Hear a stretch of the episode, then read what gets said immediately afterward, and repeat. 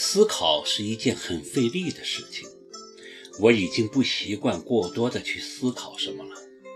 是祸是福，其实你想躲就躲得过去的。我决定不去想这件事。从酒店回来的路上，我把好消息报告给冯克，他还以为我在开玩笑。当确定事实后，他在电话里放心地说了句：“老天，终于不用我去卖身给老崔做女婿了。”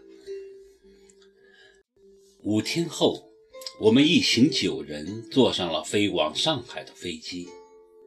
在机场，我看见阿庆情意绵绵地给男友打电话，幸福写满他的脸。这样很好。我对自己说：“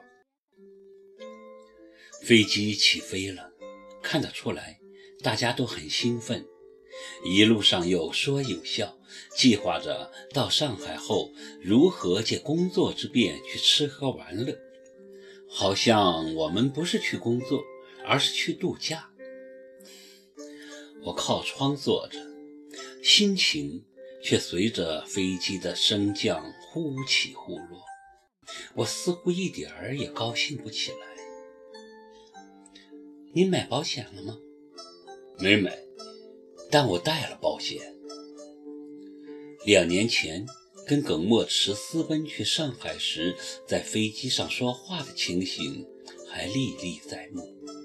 我赶紧将脸别向窗外，刹那间，泪雨纷飞。我输了。我最终还是被这个男人一脚踹进了地狱。如今两年过去了，我还没从伤痛中解脱出来，生活也毫无起色。可我还爱着他，到现在，哪怕反目成仇了，我还是爱着他，因为除了我自己，谁也无法知道他对我意味着什么。意味着失去他，心中裂开的伤口就再也没有结痂的可能。其实我并不指望伤口可以痊愈，但至少让它不再流血。唉，事情怎么会走到这一步呢？我已经不愿多想了，因为这世上是没有后悔药可吃的，这是谁都懂的道理。怨来怨去，只会加重内心的苦难。而且我也承认，最初跟他同居的日子还是很快乐的。尽管为此父母跟我翻脸，其母更是四处散播，让我本来就糟糕的名声更是山河日下。但相比两人在一起时的快乐，这实在是算不了什么。即使现在两人已经分道扬镳，可只要回想起那段日子的点点滴滴，我还是没有遗憾，因为我忠于自己的心，因为我们有爱，至少当时我认为有爱。有了爱和音乐，我的生活无论如何都不会觉得遗憾。我是记得的，那时候最喜欢听他弹《爱》的系列曲，没来由的喜欢，仿佛那悠远伤怀的旋律是前世听到过的，今生再听，竟让我莫名感动，百感交集。耿墨池说，《爱》的系列曲本来有二十多个系列。但由于叶莎的突然离世，创作被迫终止，而且永无完成的可能了。我说：“你一个人不能完成吗？”他就冷着脸说：“一个人能完成爱吗？爱是两个人的事。”我还想问他关于叶莎和这些系列曲的事，但一看他的脸色，就什么也不敢问了。但直觉告诉我，这些曲子后面一定有着他不愿让人知道的事情。他既然不愿说，我也就没必要去惹他不高兴了。我只知道，正是爱的系列曲让他飞升海内外。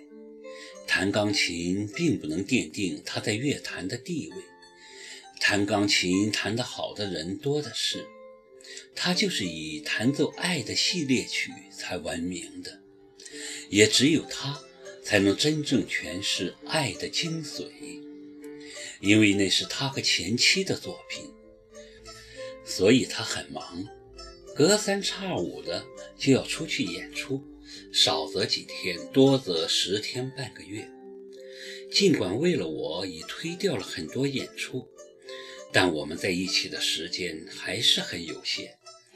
每一次分别都依依不舍，每一次重聚都疯狂缠绵。疯狂过后呢，我反而变得冷静了，说不清什么时候。我发现我跟他之间总是存在某种费解的距离，而这种距离很大程度上是由他刻意保持而存在的。他可以跟我疯狂的上床，跟我开或高雅或低俗的玩笑，甚至是让我趴在他身上又啃又咬，但他就是不让我探究他的内心。他从不谈论他的前妻叶莎，就是一个证明。我无法从他口中得到任何他跟叶莎婚姻的只言片语，而这恰恰是我最好奇、最感兴趣的。他总能在最关键的时刻果断地掐断我好奇心的进一步扩张。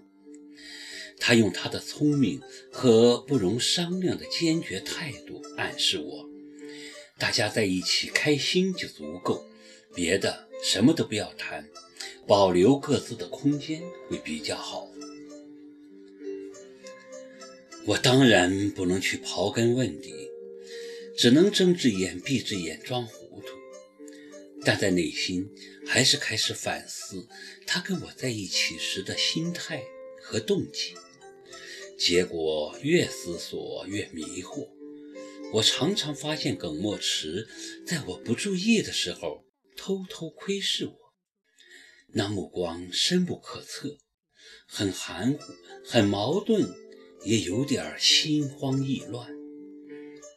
好几次半夜突然醒来，我发现他根本没睡，要么在书房里对着电脑发呆。